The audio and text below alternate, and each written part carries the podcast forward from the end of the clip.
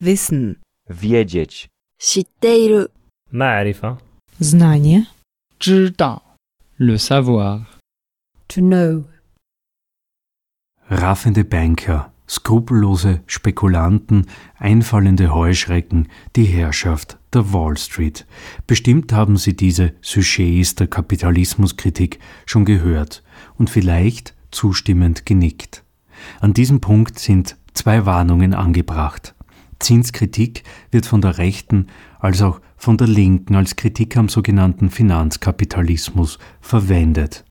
Zinskritik kann, wie im folgenden Beitrag erklärt wird, den Gegenstand der Kritik, den Kapitalismus, sogar noch stärken. Auf der Suche nach Erklärungen und Lösungen für komplexe Probleme neigen selbst linke Bewegungen und Parteien zu Vereinfachungen und stützen somit, was sie eigentlich kritisieren möchten, die Herrschaftsverhältnisse. Heribert Schiel und Peter Bierdl beschäftigen sich mit den historischen Verstrickungen der Kapitalismuskritik, mit Antisemitismus, Nationalismus und Sozialdarwinismus. Ich möchte beginnen mit einer Unterscheidung, nämlich äh, einer Unterscheidung von Antikapitalismus und auf der einen Seite und auf der anderen Seite eine Kritik des Kapitals. Also das ist zumindest für mich nicht dasselbe, Kritik des Kapitals oder Kritik der politischen Ökonomie, wie das bekannte Werk von Marx heißt. Heribert Schiedl geht ein auf jenen Antikapitalismus, der Zinsertrag als abstrakteste Form des Kapitalismus negiert und dazu neigt, strukturelle Probleme zu moralisieren und zu personalisieren. Während diese Kritik des Kapitals, zumindest seit Marx, nur von Linken betrieben wird, ist der Antikapitalismus auch auf der Rechten möglich und er war auch historische Realität. Zur Begrifflichkeit, es ist immer wieder die Rede hier äh, im Zusammenhang eben mit diesem Antikapitalismus, der wie gesagt auch von rechts möglich war und ist. Es sei ein verkürzter Antikapitalismus. Ich halte das ein bisschen für verwirrend, weil es suggeriert, dass man ihn nur verlängern müsste und er wird dann sozusagen richtig. Ich würde stattdessen von einem fetischistischen Antikapitalismus sprechen. Was ist ein Fetisch nach Freud? Beginnen wir sozusagen beim psychoanalytischen Fetisch, den würde ich nämlich nicht ganz äh, auslassen. Äh, dient der Fetisch sozusagen der Verleugnung der Tatsache, dass die Mutter keinen Penis hat, die als sozusagen traumatisierend erlebt wird, äh, weil es äh, bedeutet, dass ich meinen eigenen dann auch einmal verlieren könnte. Also der Fetisch schützt allgemein gesprochen von einer als bedrohlich äh, erlebten Realität in psychoanalytischer Hinsicht. Bei Marx stellt sich der Fetisch doch etwas anders dar. Er nimmt seinen Ausgang bei der Ware, nämlich bei der Ware als gesellschaftliches Verhältnis. Der Fetisch nun verdeckt diese Tatsache, dass die Ware ein gesellschaftliches Verhältnis ist und lässt sie stattdessen wie ein, ja, wie ein Ding, wie einen Gegenstand erscheinen. Also auch dieser sozusagen Marxische Fetisch dient einer ja, Verleugnung, legt sich wie ein Schleier sozusagen über die äh, Verhältnisse. Ja, was ist nun ein äh, fetischistischer Antikapitalismus? Dieser, würde ich sagen, ist nicht gegen den Kapitalismus an sich gerichtet, sondern immer nur gegen bestimmte, nämlich die abstrakten Erscheinungsformen des Kapitalismus, wie Geld, Zins, Zirkulation und so weiter. Wo doch eigentlich, und das ist sozusagen das Fetischistische, wo doch äh, sich in diesen Erscheinungsformen eigentlich ja nur die Grundkategorien kapitalistischer Vergesellschaftung, nämlich Ware, Wert und Arbeit und so weiter ausdrücken. Wir können auch sagen, dass je abstrakter ein Aspekt des Kapitalverhältnisses erscheint, desto suspekter ist dieser Aspekt diesem fetischistischen Antikapitalismus. Das gilt auch für das Kapital in seiner Fortbewegung weg von der Produktion konkreter Gebrauchswerte. Äh, das gilt auch eben für das Kapital in seinem, wenn man so will, immer fiktiver werden. tritt die Kapitalverwertung dann in ihrer abstraktesten oder fiktivsten Form auf, nämlich als Zinsertrag in der Bewegung, also Geld wird zu mehr Geld, dann sieht es in dieser fetischistischen Wahrnehmung so aus, als würde sich das Geld sozusagen von sich heraus, quasi von selbst vermehren. Wir können sagen, dass dieser fetischistische, der immer auch ein unmarxistischer, ja sogar ein antimarxistischer Antikapitalismus war und ist, die extremste Form äh, einer Mystifikation des Kapitalismus darstellt. Der Kapitalismus wird nicht, wie Marx in den Grundrissen schreibt, als die, Zitat, unmittelbare Einheit von Produktion und Zirkulation begriffen, sondern aufgespalten und diese beiden, wie gesagt, eigentlich zu einer untrennbaren Einheit verschmolzenen Ebenen oder Aspekte werden gegeneinander ausgespielt. Dieser Antikapitalismus richtet sich nun ausschließlich gegen die von der Produktion abgespaltene Zirkulation. Entgegen der Marxischen Erkenntnis, dass nur variables Kapital, also Arbeit, wertschaffend ist, der Mehrwert also in der Produktion entsteht und in der Zirkulationssphäre ja nur realisiert wird, wird hier behauptet, der Wert wird erst in der Zirkulationssphäre geschaffen.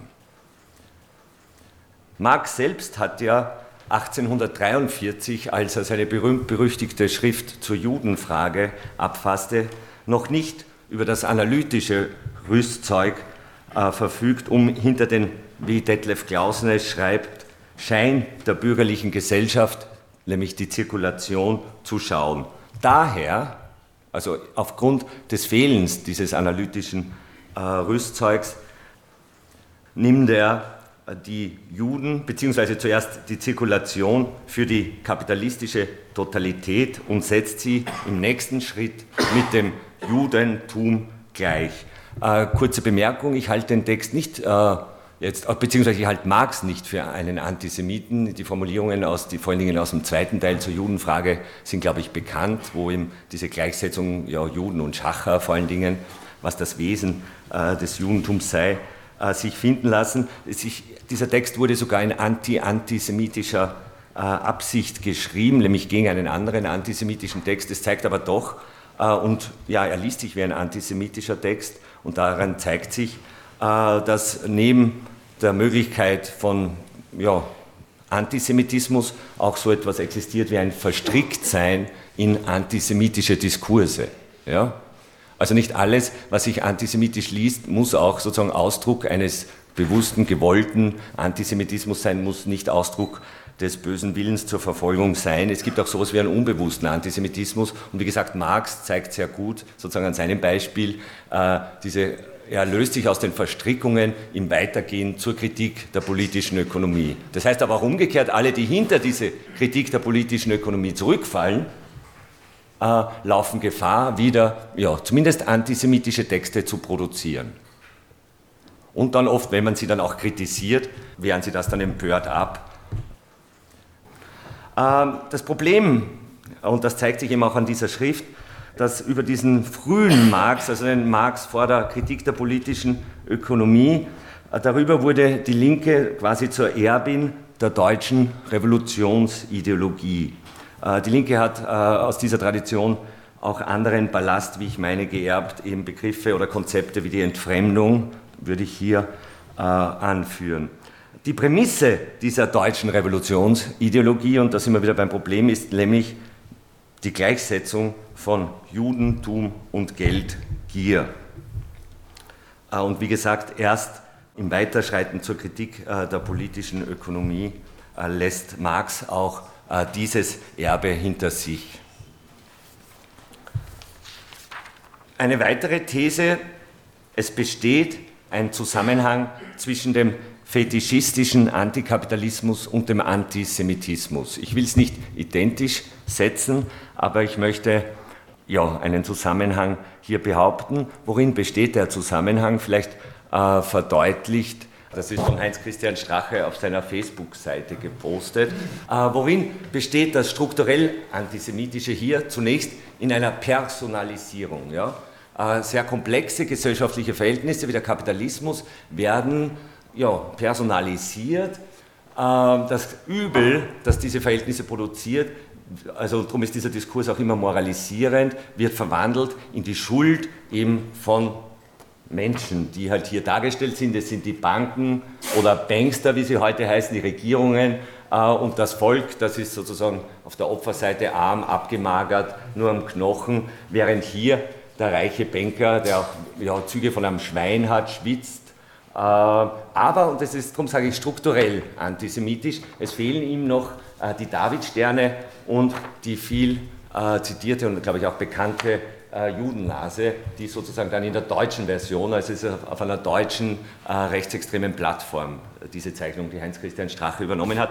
Aber ich denke mal, diese Ähnlichkeit der beiden Bilder zeigt auch, ja, wie klein der Schritt ist, sozusagen vom strukturellen Antisemitismus, von der Personalisierung zum manifesten Antisemitismus. Vermittelt äh, wird dieser Schritt über die Verschwörungstheorie, weil wenn wir oder wenn man äh, sozusagen diese komplexen äh, Verhältnisse sozusagen personalisiert, hat man im nächsten Schritt ein Problem. Wie können äh, Personen sozusagen so etwas wie Globalisierung zum Beispiel betreiben? Ja, das geht nicht anders, als dass sie sich treffen und möglichst im Verborgenen, im Geheimen ihre Pläne äh, schmieden. Und wie gesagt, mit der Verschwörungstheorie, die eben die nächste äh, Stufe darstellt, sind wir tatsächlich schon dann äh, mitten im Antisemitismus, wobei sich hier eine Frage noch auftut, zumindest für mich und ich denke mir äh, für manche hierinnen auch, nämlich die Frage, warum die Juden, warum äh, die Jüdinnen. Wir können sagen, aufgrund der christlichen Vorarbeit eignen sie sich geradezu prototypisch, diese wahren Herrschenden im Hintergrund abzugeben. Warum? Was war der erste antisemitische Satz, der auf der Welt gesprochen wurde? Ihr habt unseren Gott ermordet oder Gottes Sohn. Äh, eine Gruppe, die Gott ermorden kann, ist natürlich mächtig. Also von grenzenloser, unbegreiflicher unheimlicher Macht äh, dieser Gruppe ist alles äh, zuzutrauen. Also insofern können wir sagen, hat die Jahrhunderte, äh, der Jahrhunderte alte äh, christliche Antijudaismus oder ich würde sagen im durchaus schon Antisemitismus nennen oder wie Dandina es formuliert hat, der Gottesmordvorwurf als Gründungsmythos der westlichen Zivilisation, ja, sozusagen die Grundlage gelegt für diese dann äh, spätere Identifizierung der Juden eben mit den Bankern bzw. mit den Verschwörern, mit den Mächtigen im Hintergrund. Aber noch etwas, und da beziehe ich mich auf Moshe Postone. Ich habe schon erwähnt, es geht um eine Aufspaltung äh, von Produktion und Zirkulation, von, können wir auch sagen, abstrakten und konkreten. Das Abstrakte in dem Fall wäre das Geld, das Konkrete wäre ein Aspekt der Ware, nämlich der Gebrauchswert. Äh, und jetzt stellt sich wieder die Frage, warum war es eben so leicht, die Juden unter Anführungszeichen mit dem Abstrakten, mit dem Geld historisch äh, zu identifizieren. Äh, hier muss man zwei, möchte ich zwei Aspekte in die Diskussion stellen, aber gleichzeitig auch warnen, äh, davor, Juden und Jüdinnen sozusagen als Schuld am Antisemitismus zu geben. Also ich bin nicht Anhänger sozusagen einer Korrespondenztheorie, wonach jüdisches Verhalten oder jüdische Eigenschaft äh, sozusagen Antisemitismus äh, motiviert. Aber es gibt tatsächlich etwas, was, wenn man so will, geradezu einlädt für diese Projektionen. Da wäre zunächst einmal das Verhältnis zur, jetzt psychoanalytisch gesprochen, zur Analität im Judentum, beziehungsweise das kulturelle Arrangement zum Umgang mit Schmutz, beziehungsweise mit Geld. Ja? Also während im Christentum sozusagen das Geld schmutzig bleibt, äh, wird im Judentum richtig ein Regelwerk äh, etabliert, die das Geld sozusagen enttabuisiert, äh, den Umgang mit Geld enttabuisiert, ein, ein gewichtiger Unterschied zum Christentum darstellt. Der zweite Aspekt, und da bin ich mehr beim Abstrakten, äh, das ist sozusagen die jüdische äh, Gottesvorstellung, die ja bekanntlich eine sehr abstrakte ist. Der jüdische Gott äh, ist äh, ja nicht nur der einzige Gott, äh, sondern es ist der Gott, von dem man sich auch kein Bild machen darf.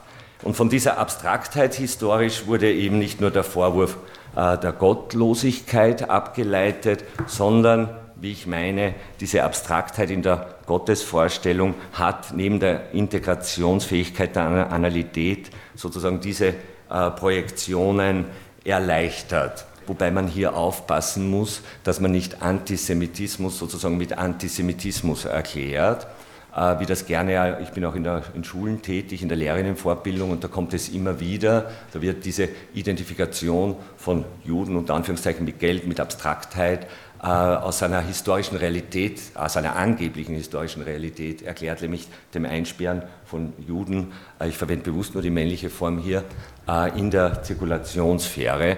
Das ist aber historisch relativ unbedeutend gewesen und vor allen Dingen, auch wenn es sozusagen ganz Europa betroffen hätte und über einen längeren Zeitraum, dann äh, ist es halte ich dennoch für problematisch, weil äh, dieses Einsperren in bestimmten Berufen, äh, das Einsperren in der Zirkulationssphäre ja sozusagen Ausdruck von Antisemitismus ist. Also, und ich kann nicht Antisemitismus mit Antisemitismus äh, erklären. Äh, ein letzter wichtiger Aspekt noch, ich habe schon angedeutet, der fetischistische Antikapitalismus ist vor allen Dingen ein moralischer Antikapitalismus, er ist ein antimaterialistischer Antikapitalismus und ein äh, kultureller, aber das hängt meiner Meinung nach auch zusammen. Darum artikuliert er sich ja auch so oft als Antikapitalismus. Amerikanismus. Ich habe jetzt über den Antikapitalismus gesprochen, ihn kritisiert und vor allen Dingen äh, eine äh, fetischistische und dann auch historisch auch äh, faschistisch gewordene Form des Antikapitalismus. Auf der anderen Seite, was wäre jetzt sozusagen die Kritik der politischen Ökonomie, äh, wie ich sie verstehe oder was ich sozusagen dem entgegenhalten äh, würde? Beginnen wir, sie müsste sich auszeichnen durch ein Begreifen der Totalität der warenproduzierenden Gesellschaft als eben Einheit von Produktion und Zirkulation. Das gilt im Übrigen auch für die Einheit von Industrie und Finanzkapital. Zweitens, gegen die Heiligung der konkreten Arbeit ging es eben nicht darum, die gesellschaftliche Produktion von Werten von ihrer privaten Aneignung zu befreien, also nur auf die Zirkulationssphäre loszugehen, sondern die warenproduzierende Arbeit selbst als solche aufzuheben. Statt Befreiung der Arbeit, wie das die Arbeiterinnenbewegung historisch immer verlangt hat, wäre Befreiung von der Arbeit das Programm. Die Arbeiterklasse ist ja weit davon entfernt, ein objektiv äh, revolutionäres Subjekt zu sein. Ich zitiere André Gortz, gegen das Kapital setzt sich das Proletariat affirmativ gerade als das, was das Kapital aus ihm gemacht hat. Also das ist diese Kritik an der historischen Arbeiterinnenbewegung, dass sie eben im Kapitalverhältnis bleibt. Äh, drittens, anstatt die Herrschenden persönlich für die kapitalistische Misere verantwortlich zu machen, gehörte der Kapitalismus eben als komplexes gesellschaftliches Verhältnis kritisiert. Ausbeutung und Unterdrückung entspringen nicht dem bösen Charakter der Angehörigen der politisch oder ökonomisch herrschenden Klassen, sondern den Strukturen kapitalistischer Vergesellschaftung. Im Übrigen gegen diese Personalisierung hat Marx immer heftig polemisiert. Er nannte zum Beispiel, ich glaube, das ist bekannt, die Kapitalisten wiederholt, also die Kapitalisten unter Anführungszeichen, als Beamte des Kapitals. Ja? Das heißt, das Subjekt ist das Kapital, äh, der Kapitalist ist ein Beamter des Kapitals. Ähm, noch einmal mit André Gort, nämlich gegen diese äh, eine dichotomische, personalisierende Sichtweise von Herrschaft möchte ich betonen, Zitat, die Macht ist kein Subjekt. Sie ist ein Beziehungssystem, sie ist eine Struktur. Zitat Ende. Und der letzte Punkt, noch eine Anmerkung äh, zum Staat. Dieser moderne Staat, der bürgerliche kapitalistische Staat, ist nicht ein leerer Behälter, der mit beliebigem Inhalt eben von links halt mit emanzipatorischen gefüllt werden könnte. Antikapitalismus, wie ich ihn verstehe, oder Kritik der politischen Ökonomie, sozusagen kämpferische Praxis äh, geworden, würde auch bedeuten, den Kampf für die Auflösung des Staates in der Gesellschaft. Es war vor allen Dingen Friedrich Engels, der die etatistischen, also die staatsfixierten Verwirrungen der deutschen und wir müssen ergänzen der österreichischen Sozialdemokraten, Sozialdemokratinnen sehr früh erkannte. In seiner Schrift Die Entwicklung des Sozialismus von der Utopie zur Wissenschaft machte er unmissverständlich klar, dass eine Verwandlung der Produktionsmittel in Staatseigentum noch keineswegs deren Kapitaleigenschaft aufzuheben vermag. Also, und vielmehr kommt es, also nicht zur Freiheit, sondern, wie Engels es genannt hat und der Realsozialismus es gezeigt hat, zum Staatskapitalismus, unter welchem die Proletarier jetzt nicht nur Lohnarbeiter sind, sondern, äh, wie Engels schreibt, das Kapitalverhältnis sogar auf die Spitze getrieben äh, wird. Demgegenüber hätte die Gesellschaft offen und ohne Umwege über den Staat von den Produktionsmittel Besitz zu ergreifen. Und jetzt Marx hat äh, in seinem Vorwort und bezeichnenderweise nur zur deutschen Ausgabe des Kommunistischen Manifests von 1872 betont, dass gemeinsam mit Engels vor dem Hintergrund äh, der Erfahrungen der gerade niedergeschlagenen Pariser Kommune, dass, Zitat, die Arbeiterklasse nicht die fertige Staatsmaschine einfach in Besitz nehmen und sie für ihre eigenen Zwecke in Bewegung setzen kann. Zitat Ende. Leider äh, auch in der kommunistischen Bewegung ein oft überhörte, gerade in Deutschland und Österreich, äh, oft überhörte Warnung. Verschärfter globaler Konkurrenzkampf, Profitjagd, sinkende Löhne, Kürzungen bei wohlfahrtsstaatlichen Leistungen, steigende Arbeitszeit und höheres Rentenalter, autoritäre politische Tendenzen und Enddemokratisierung, nationalistische Strömungen, Populismus und Radikalisierung.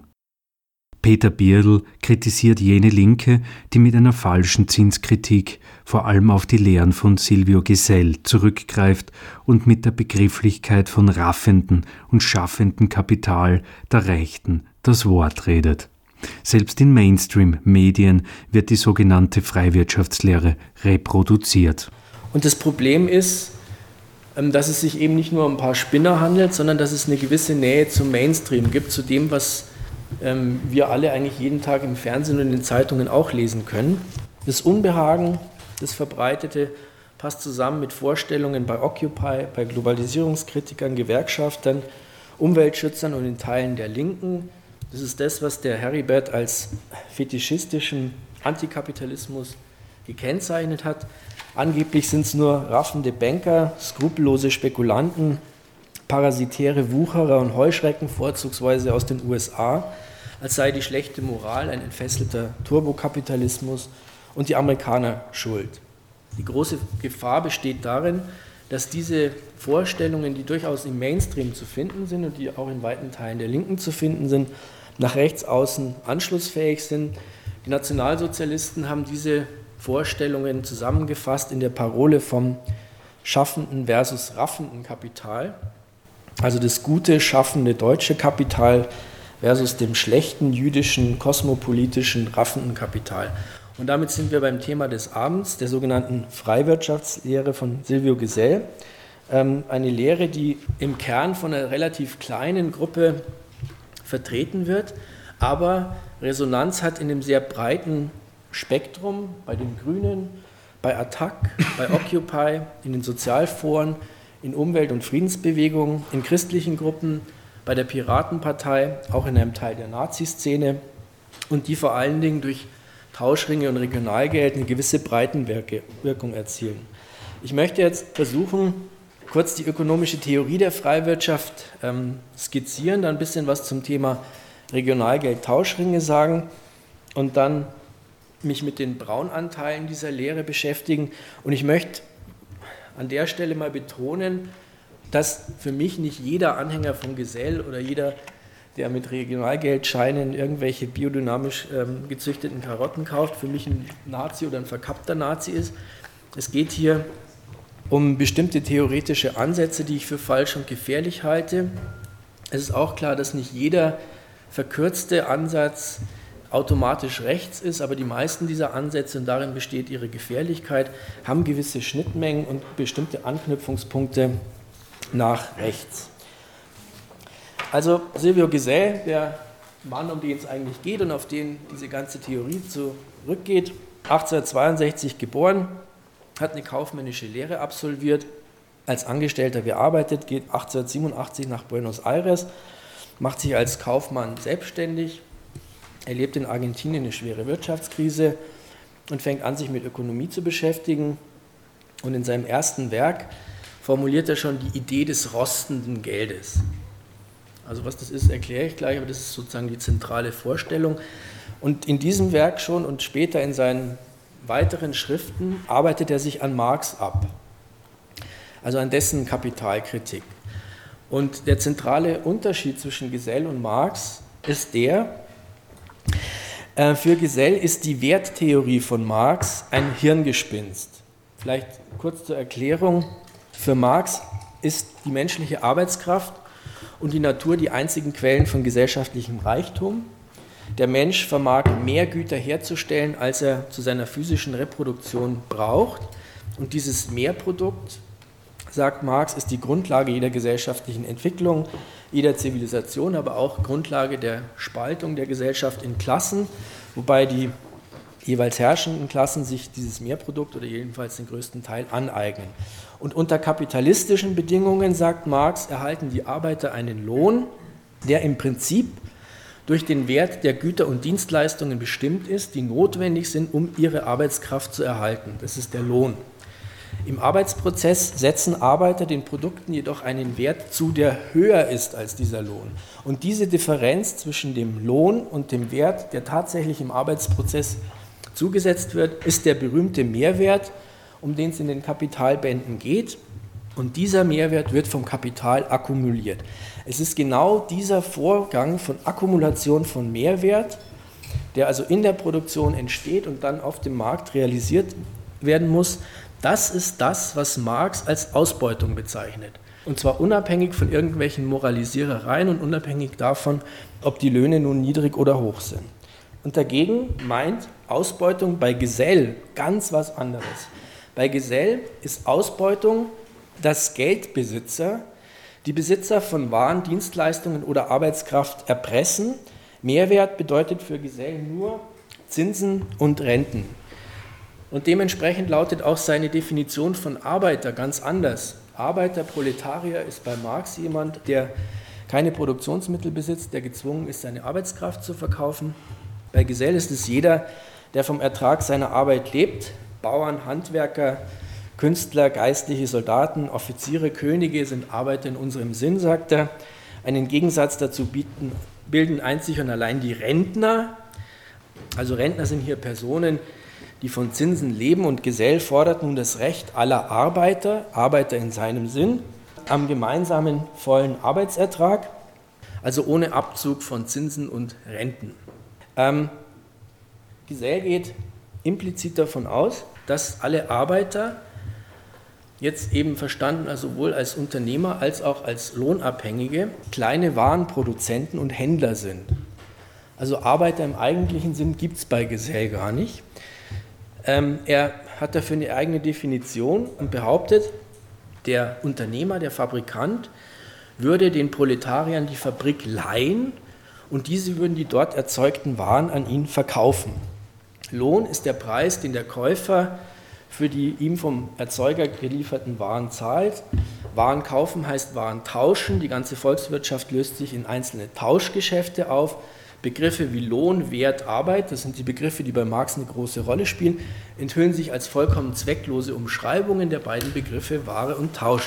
Und mit dieser Definition, mit diesen Definitionen von Arbeiter und von Wirtschaft blendet er den gesamten Produktionsbereich aus, als, tut ihn als irrelevant ähm, ab und erklärt die Zirkulation von Waren zum Wesen und einzigen Inhalt der Ökonomie. Das ist bis heute so. Helmut Kreuz, der wichtigste geselianische Theoretiker seit etwa 1980, sagt, Kapitalismus ist ein Wirtschaftssystem, in dem die Zinserfüllung Voraussetzung aller wirtschaftlichen Vorgänge ist. Dagegen ist Marktwirtschaft was Positives, eine Wirtschaftsordnung, bei der alle Vorgänge alleine von Angebot und Nachfrage bestimmt werden. Der Kapitalismus ist ein monopolartiges Herrschaftsinstrument, sagt Kreuz, und zwar deswegen, weil die Geldbesitzer einen Geldstreik veranstalten, wenn der Zins unter eine bestimmte Hürde fällt. Das entspricht genau der Theorie von Silvio Gesell, der sagt, Geld könne dem Verkehr entzogen und wieder zugeführt werden, wie es dem Besitzer beliebt, ohne befürchten zu müssen, dass es faule oder verderbe. These, auf der diese gesamte Theorie basiert, ist, Geld ist wertbeständig im Unterschied zu allen anderen Waren und darum können die Geldbesitzer, wenn sie keinen Zins bekommen, Geld horten und zwar zu Hause horten und damit von den Besitzern von Waren und Dienstleistungen oder eben Arbeitskraft einen Zins erpressen. Gesell agiert in einer Zeit, in der die meisten Länder eine Golddeckung eingeführt haben und der es tatsächlich eine höhere Stabilität des Geldwertes gibt als später, aber er hat in seinem Leben natürlich auch noch die Inflationszeiten erlebt. Er hätte also wissen können, dass es tatsächlich nicht so ist, sondern Geld sehr wohl an Wert verlieren kann. Also Zinserpressung, darum geht es bei dieser gesamten Theorie. Bei Marx dagegen ist es anders, da ist Zins der Preis für Geld das nicht konsumtiv ausgegeben, sondern investiert wird, als Kapital eingesetzt wird, eben in diesem Sinn. Der Schuldner leiht Geld, um es als Kapital zu verwerten, um Mehrwert produzieren zu können. Der Ausweg bei Gesell ist das sogenannte rostende Geld, von dem ich am Anfang schon gesprochen habe, auch als Freigeld bezeichnet oder als Schwundgeld. Die Idee ist, man teilt Scheine aus. Hier sind zwei Muster von 1913, von 1916. Wir werden sehen, dass heutige Regionalgeldscheine genauso aussehen im Prinzip. Und die Idee ist die, ähm, dieses Geld, deswegen heißt es Schwundgeld, verliert in bestimmten zeitlichen Abständen, verliert es an Wert. Und wenn man also nichts macht, dann hätte man am Ende des Jahres einen satten Abzug von diesem Betrag. Das ist mein Schwundgeld. Einzige Möglichkeit, um das aufzuhalten, ist, dass man das Geld schnell ausgibt. Das ist die Idee von Gesell. Ich schaffe ein rostendes Geld, ein Schwundgeld, das es sich nicht rentiert, zu Hause zu horten, das also ständig im Umlauf ist. Das ist sein Ausweg aus der Misere. Damit will er den Kapitalismus retten. Die heutigen Gesellianer sagen, sie wollen damit aus dem schlechten Kapitalismus eine gute Marktwirtschaft machen. Wie gesagt, in der Realität haben wir eigentlich ständig eine Inflation. Wir haben tatsächlich Schwundgeld. Man braucht es nicht erst einführen. Das heißt, die gesamte Theorie basiert auf einer völlig falschen, absurden Grundannahme, nämlich der Wertbeständigkeit von Geld und ähm, der Vorstellung, weil dieses Geld wertbeständig ist, würden Leute Scheine und Münzen zu Hause horten, so lange, bis entweder der Wirtschaftskreislauf durcheinander kommt oder wieder Zins gezahlt wird. In Wirklichkeit gibt es solches Horten von Geld gar nicht, weil in der Regel jeder sowohl der kleine private Sparer als auch ein Unternehmer ihr Geld nicht vergraben würden oder in einen Sparstrom stopfen oder unter die Matratze verstecken, wie man das bis heute in den freiwirtschaftlichen Büchern lesen kann, sondern jeder würde versuchen, wenigstens noch 0,5% Zinsen bei, bei der Bank zu bekommen, als gar nichts zu bekommen. Ganz im Gegenteil, niedrige Zinsen bedeuten für Investoren und Privatleute billiges Geld um neue Fabriken oder Häuser bauen zu lassen, Maschinen, Rohstoffe, Arbeitskräfte, Autos zu kaufen. Inzwischen gibt es ja sogar das Phänomen des Negativzinses für deutsche und Schweizer ähm, Bundesanleihen. Diese Freiwirtschaft ist eigentlich hyperradikaler Marktliberalismus. Gesell verspricht zwar, ohne Zinsen und Renten würden sich die Einkommen aller erhöhen, verteilt werden soll nach dem, nach dem Gesetz des Wettbewerbs, dem tüchtigsten der höchste Arbeitsertrag. Er redet von einem, einer Rückkehr zum Manchester-Kapitalismus und es schließt für ihn die Ausgrenzung von Menschen ein, die als unproduktiv angesehen werden. Klaus Schmidt, das ist ein Berliner Gerselianer, sagt, die Freiwirtschaft sei eine Wirtschaftsordnung, die das Zitat eigennützige Streben der Menschen nutzt und die tüchtigen Produzenten belohnt und nicht die unproduktiven Geldverleiher, Grundeigentümer und andere Parasiten bereichert. Also auf der einen Seite der schaffende, fleißige Arbeiter im Sinn von Fabrikant und Prolet und auf der anderen Seite die unproduktiven Geldverleiher, die Parasiten. Und solche Aversionen richten sich natürlich auch gegen Flüchtlinge, Sozialhilfeempfänger, Behinderte, Alte. Gesell spricht ausdrücklich von den Arbeitsscheuen und Bummelanten. In der gesellschen Utopie wären diese Menschen auf Almosen angewiesen, denn Sozialstaat ist bei ihm nicht vorgesehen. Und Margaret Kennedy, die im gesamten deutschsprachigen Raum die wichtigste Protagonistin von Tauschringen und Regionalgeld ist, die war auch hier, um den Styrion mit aus der Taufe zu heben, empfiehlt Unternehmern, ihre Arbeitskräfte mit Schwundgeld zu bezahlen. Sie behauptet, der Wohlfahrtsstaat kann durch komplementäre Geldsysteme ersetzt werden. Komplementärwährungen, das ist ein anderer Begriff für Regionalwährungen, könnten soziale Leistungen letztlich selbst finanzieren, ohne den Staatshaushalt zu belasten. Ähm, seit 1994 gibt es nun in Deutschland und in Österreich ebenfalls diese sogenannten Tauschringe. Gruppen von Leuten, die untereinander Dienstleistungen und Güter kaufen und verkaufen, benutzen als Zahlungsmittel meistens Verrechnungseinheiten mit Namen wie Talente. Es wird also keineswegs direkt getauscht, wie der Name nahelegt, sondern bei jedem Tauschvorgang wird auf dem Konto, das der Tauschring für jeden Käufer, für jeden Beteiligten führt, beim Käufer ein Minus und beim Verkäufer ein Plus gebucht. Maßeinheit für Soll und Haben ist theoretisch die Arbeitsstunde. Ähm, in Deutschland werden im Regelfall in Tauschringen für erbrachte Arbeiten oder Güter keine Sozialversicherungsbeiträge oder Steuern abgeführt. Es handelt sich also um erstmal ganz normale Tauschakte, vermittelt durch Geld, wenngleich in einer virtuellen Währung, Marke Eigenbau. Ähm, es gibt ein paar Besonderheiten, es ist kein offener Markt, man muss vorher dem Tauschring beitreten, man muss eine Gebühr bezahlen, meist in harten Devisen, um mitmachen zu können und die Zentrale oder der Vorstand dieses Tauschrings vermittelt ähm, Angebot und Nachfrage. Diese Tauschringe haben sich in Deutschland zunächst mal ziemlich stark verbreitet. Demnach gab es 2002 etwa 350 solcher Tauschringe in Deutschland. In Österreich dürften es in der Zeit etwa 40 gewesen sein. Dann geht es langsam runter in den nächsten Jahren und liegt im Moment 2011 bei ungefähr 230, wobei die Umsätze in den meisten Tauschringen minimal sind und ich vermute, die meisten Gruppen sind nicht mehr als Postkastenadressen. In Österreich dürften es im Moment etwa 20 bis 25, 30 sein. Ähm, das Problem ist, dass das Angebot meistens geringer ist als die Nachfrage. Das ist etwas, was ein Theoretiker wie der Kreuz schon früher kritisiert hat.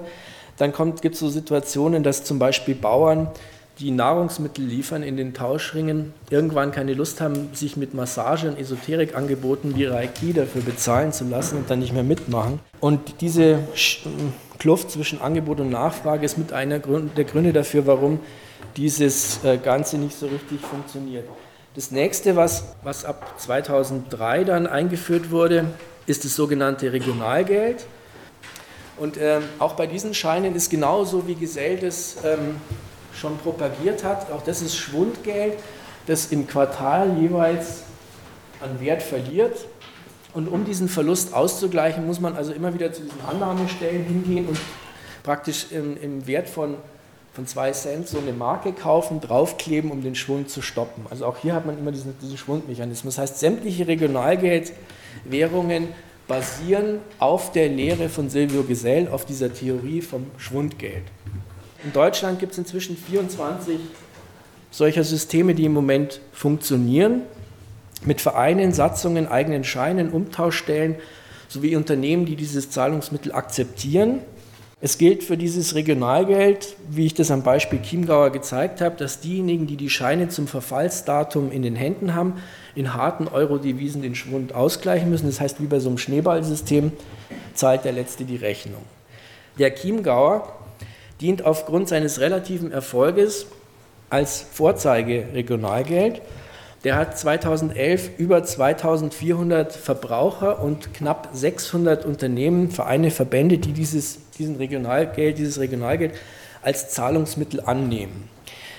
Der Umsatz, der mit dem Chiemgauer 2011 gemacht worden ist, ist nach Angaben der Betreiber, liegt er bei knapp 6,2 Millionen Euro. Das sind Zahlen, von denen alle anderen Regionalgeldgruppen in Deutschland und Österreich nur träumen können. Allerdings muss man diese Daten dann in, mit den Gegebenheiten im Chiemgau ins Verhältnis setzen. Das ist eine der reichsten Regionen in Deutschland. Wenn man die Kaufkraft im Durchschnitt annimmt äh, für 2011 mit etwa 19.000 Euro und davon ausgeht, dass das Chiemgau von etwa 415.000 Menschen bevölkert gewesen ist, dann käme man auf eine gesamte Kaufkraft von 7,8 Milliarden Euro und da nimmt sich dann wiederum dieser Chiemgauer Anteil mit 6,2 Millionen doch relativ bescheiden aus. An zweiter Stelle rangiert der Bremer Roland mit ungefähr 288.000 ähm, Jahresumsatz. Das Problem ist, dass die Regionalgelder selber immer sich auf die Fahnen schreiben, das alles super transparent zu machen. Tatsächlich ist es aber äußerst schwierig, von den Zahlen zu bekommen.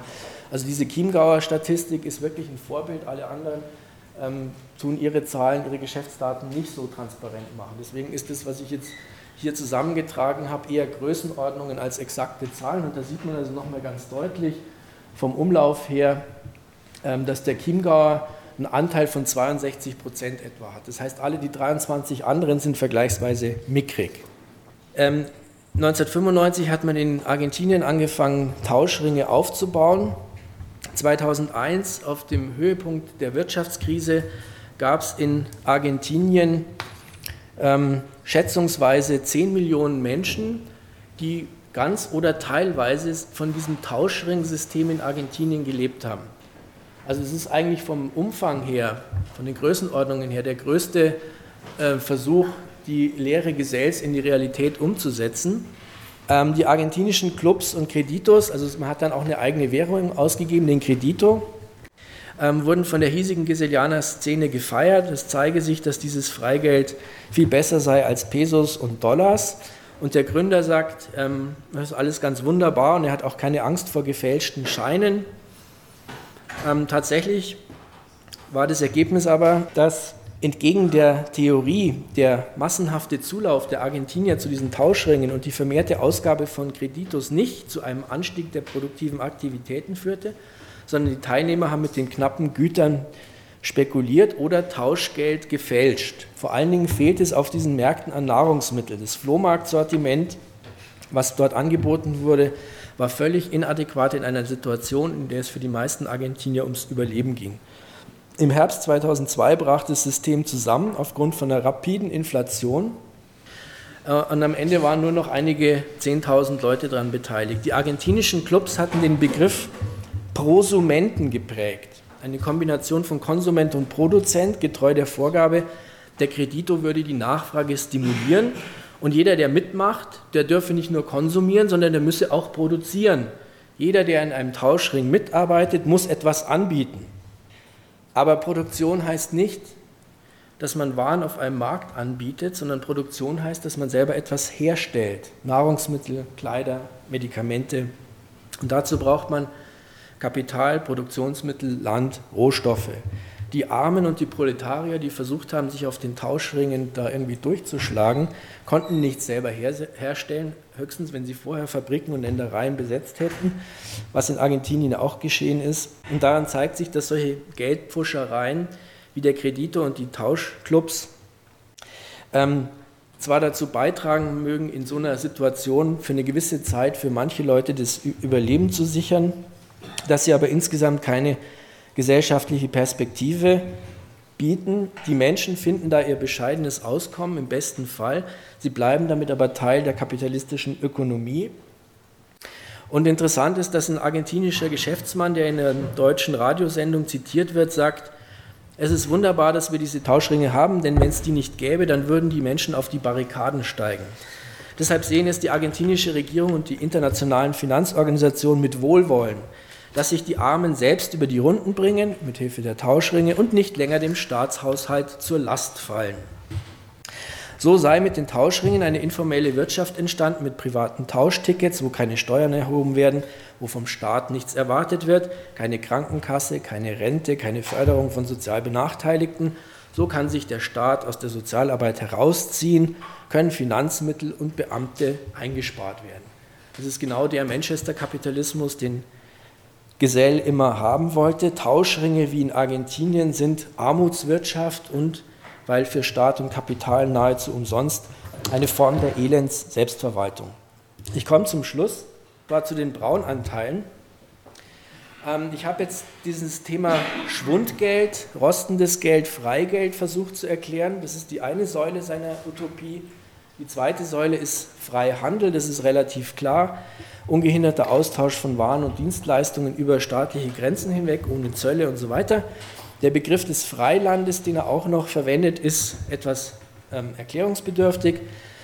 Was er möchte, ist, dass der gesamte, gesamte Grund und Boden gegen eine finanzielle Entschädigung enteignet wird, Entschädigung natürlich bezahlt in Schwundgeld, dass der Boden dann an die meistbietenden verpachtet wird, um landwirtschaftlich zu nutzen, Häuser zu bauen, was auch immer, und dass die Pacht dann an die Mütter nach der Zahl ihrer Kinder ausgezahlt wird. Die Folge sei eine Befreiung der Mütter aus der ökonomischen Abhängigkeit von Männern und das Ziel des Ganzen die Hochzucht. Gesell ist ein fanatischer Anhänger des Sozialdarwinismus und der Rassenhygiene. Durchgängig in seinen Schriften zu finden ist das Hirngespinst der Degeneration, insbesondere der weißen Rasse. Da ist Darwin ist einer der ersten, der das bringt. Gesell sagt, das Unpassende, Fehlerhafte muss aus der Gesellschaft entfernt, von der Fortpflanzung ausgeschlossen werden. Beugen wir uns vor diesem brutalen Gesetz. Sein Ideal ist eine Gesellschaft von Warenbesitzern und Eigentümern, die einen persönlichen ökonomischen Kampf ums Daseins ausfechten, sodass, Zitat, die Brut der tüchtigeren, bessere, von ihren Eltern vorbereitete Lebensverhältnisse vorfinden, als die Brut der dummen, faulen, lasterhaften, schwachen und Kranken. Solche Vorstellungen waren um 1900 in bürgerlichen Kreisen weit verbreitet. Sie motivierten die sozialdarwinistischen und eugenischen Bewegungen, große Teile der Linken sowie die Lebensreformer. Ähm, die Rassenhygiene der Nationalsozialisten mit der Vorstellung von den äh, erbkranken Familien, die sich immer mehr vermehren und dem Staat zur Last fallen, gehen darauf zurück. Und bei Gesell, der nimmt es also um Jahre vorweg und ähm, im Vorwort seiner, seines Hauptwerks, die natürliche Wirtschaftsordnung, schreibt er im Vorwort, wozu das Ganze dienen soll, nämlich, dass man nur, wenn man einen perfekten wirtschaftlichen Konkurrenzkampf ähm, organisiert, dann könne es zur förderlichen Entwicklung zur Hochzucht kommen. Die Zuchtgesetze der Natur können dann in ihrer vollen wundertätigen Wirksamkeit erhalten werden und so weiter. Der Erfolg des Wettstreites muss ausschließlich von angeborenen Eigenschaften bedingt sein. Dann darf man hoffen, dass mit der Zeit die Menschheit von all dem Minderwertigen erlöst werden wird, mit dem die seit Jahrtausenden von Geld und Vorrecht geleitete Fehlzucht sie belastet hat.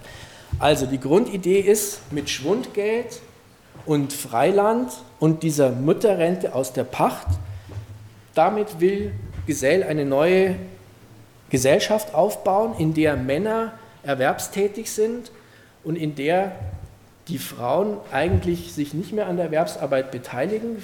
Die richtigen Frauen, sagt ähm, Gesell, sind die, die eigentlich nur Kinder kriegen wollen.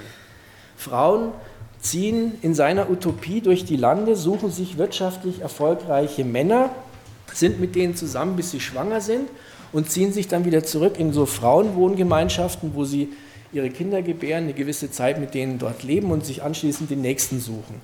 Also die Frau als Gebärmaschine äh, und der Mann, sofern er ökonomisch erfolgreich ist, als Samenspender und auf diese Art und Weise will er also die Hochzucht ähm, der Menschheit erreichen. Das ist also der sozialdarwinistisch-rassenhygienische Kern, der eigentliche gesellschaftliche Utopie, die Gesell versucht mit seiner Wirtschaftslehre ähm, umzusetzen. Bis heute werden solche Ideen von Gesellianern vertreten, meistens verbrämt.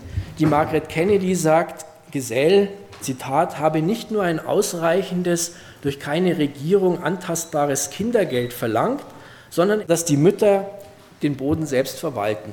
Regina Schwarz, Mitglied von ATTAC, Mitbegründerin des Kölner Sozialforums, sagt 2003, Gesell habe ein Entgelt für Erziehungsleistungen vorgeschlagen, um die Frauen aus der ökonomischen Abhängigkeit der Männer zu befreien. Dass dessen Lösung der Frauenfrage mit Lebensborn und Mutterkreuz kompatibel ist, verschleiert Regina Schwarz. Werner Onken, das ist der Herausgeber der äh, Gesamtwerke von Gesell, sagt, Gesell hätte die freie Liebe propagiert, weil alle Mütter nach der Zahl ihrer Kinder ein Entgelt aus den Pachterträgen bekämen. Zitat, die vom Kapitalismus körperlich, seelisch, geistig krank gemachte Menschheit wird in einer freien, natürlichen Wirtschaftsordnung allmählich wieder gesund und zu neuer Kulturblüte aufsteigen können. Ähm, und Klaus Schmidt 1989 in dem Buch, ähm, wo er sich ganz ausdrücklich auf Gesells staatsfreie und naturverbundene Eugenik und Wahlzuchtvorstellungen beruft, die leider heute in linken Kreisen äußerst verpönt seien. Ähm, ich wollte zum Schluss zum Thema Antisemitismus kommen. Und da ist es nun so, dass man zu Gesells Gunsten annehmen muss, dass er subjektiv Antisemitismus ablehnte. Ähm, er hat mehrfach sich gegen Antisemitismus ausgesprochen. Zum Beispiel einmal sagt er, die Judenhetzerei ist eine kolossale Ungerechtigkeit und eine Folge einer ungerechten Einrichtung, eine Folge des heutigen Münzwesens. Die Münzreform, gemeint ist sein Schwundgeld, macht es unmöglich, dass jemand erntet, ohne zu säen, und die Juden werden durch dieselben, also die Münzreform, gezwungen werden, die Verwertung ihrer großen geistigen Fähigkeiten nicht mehr im unfruchtbaren Schacher zu suchen, sondern in der ehrlichen Industrie. Das heißt, einerseits spricht er sich gegen den Antisemitismus, gegen die Judenhetzerei aus, andererseits im gleichen Zitat verwendet er selber das Stereotyp des raffenden, schachernden, nicht arbeitenden Juden. Also da sieht man, wie die Sachen so ineinander übergehen können. Einerseits gegen Antisemitismus, dann eine ganze Latte von Vorurteilen. Seine Mitstreiter und engsten Anhänger, Theophil Christen, ein Arzt aus der Schweiz, und Gustav Simons waren überzeugte, militante Antisemiten. Christen, ein Mediziner, Mitgründer des Schweizer Freiwirtschaftsbundes, agitierte gegen Rassenmischung, so nannte er das, von Schwarzen und Weißen, weil dies ein schlechtes Zuchtresultat hervorbringe.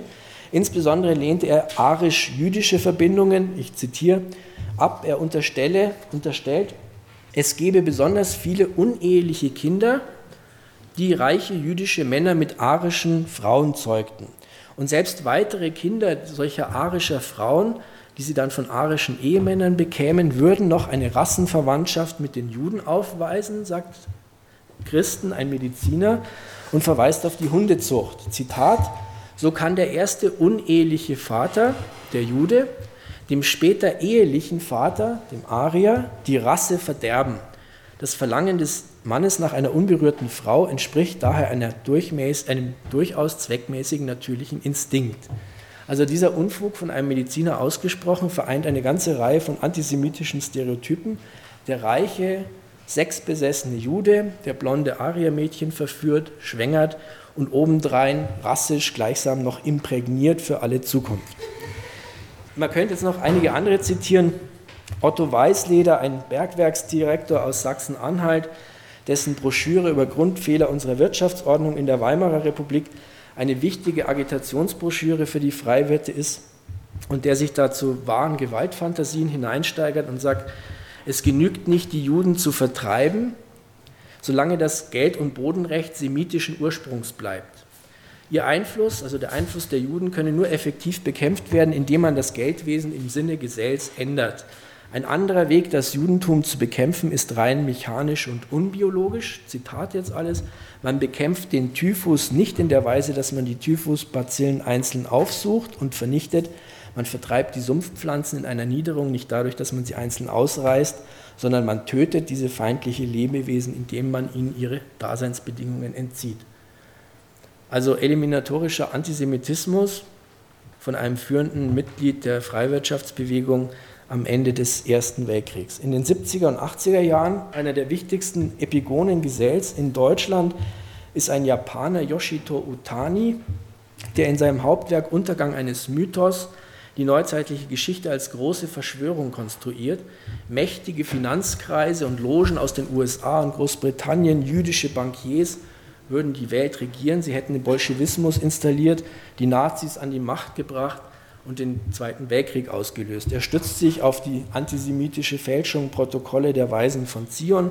Er behauptet, die Deutschen wären in die beiden Weltkriege hineingelockt worden von den Juden. Er relativiert die Shoah, indem er sie mit Hiroshima und der Bombardierung Dresdens gleichsetzt und er stellt den Holocaust grundsätzlich in Frage, wenn er suggeriert, die Gaskammern wären erst nach Kriegsende installiert worden.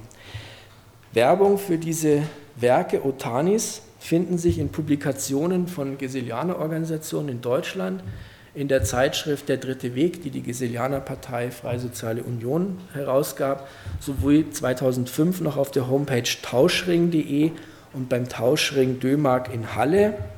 Der zweite Aspekt, die Frage, das ist das, was der Heribert vorher gesagt hat, Frage des strukturellen Antisemitismus. Da ist es so, dass die Zinslehre Gesells zumindest offen und anschlussfähig für antisemitische Auslegungen ist. Die Anknüpfungspunkte liefert Gesell, der wie Proudhon, der französische Anarchist, der ihm als Vorbild gilt, einen Gegensatz zwischen produzierenden und zinsheckenden Kapital macht In Wahrheit ist dieses schaffende Kapital aber immer auch Geldbesitzer und umgekehrt die Banken Miteigentümer an Unternehmen. Banken und Industriekapital sind untrennbar miteinander verflochten. Das Problem ist, dass es sich hier nicht um ein historisches Problem handelt. Gesell ist 1930 gestorben und insofern bleibt die Freiwirtschaft gefährlich und mit ihren Begriffen, die sich nach Auschwitz in der Tat als Chiffren verwenden und deuten lassen, höchst modern. Heute sprechen Nazis, Islamisten und Pseudolinke gerne von der Herrschaft der Wall Street oder von der Herrschaft der amerikanischen Ostküste. Und gerade im Zuge, Zuge der sogenannten Euro-Krise sind solche ähm, Verschwörungstheorien ja höchst populär. Ähm, ich denke, dass diese Krisenzeiten geeignet sind, den Freiwirten wieder Aufschwung zu verschaffen. Das war historisch schon so, dass sie ihre besten Zeiten jeweils in Krisenperioden hatten, nach dem Ersten Weltkrieg im Gefolge der Weltwirtschaftskrise von 1929, dann wieder nach 1945 bis zum Beginn des sogenannten Wirtschaftswunders. Ähm, ich denke auch, dass die ähm, Freiwirtschaft mit den Tauschringen, mit dem Regionalgeld und Komplementärwährungen in den 90er Jahren eine ganz neue Qualität erreicht, weil diese Projekte dem verbreiteten Bedürfnis entgegenkommen, man muss doch was tun, man soll irgendwas tun, aber bitte nicht groß nachdenken, nicht groß irgendwelche Bücher lesen oder diskutieren. Und ganz praktisch tragen solche Projekte dann dazu bei, die Grundideen Gesells zu verbreiten. Freiwirte und Tauschringe Regionalgeld waren auf den großen Sozialforen international, europäisch und national dabei. Zwei Geselianer-Organisationen in Deutschland sind nach wie vor Mitglieder von ATTAC, obwohl es bei ATTAC eigentlich eine, eine lange Debatte inzwischen darüber, darüber gibt. Ich habe es am Anfang gesagt, sie sind stark in der Occupy-Szene vertreten und ähm, Teile der Piratenpartei in Deutschland sympathisieren auch.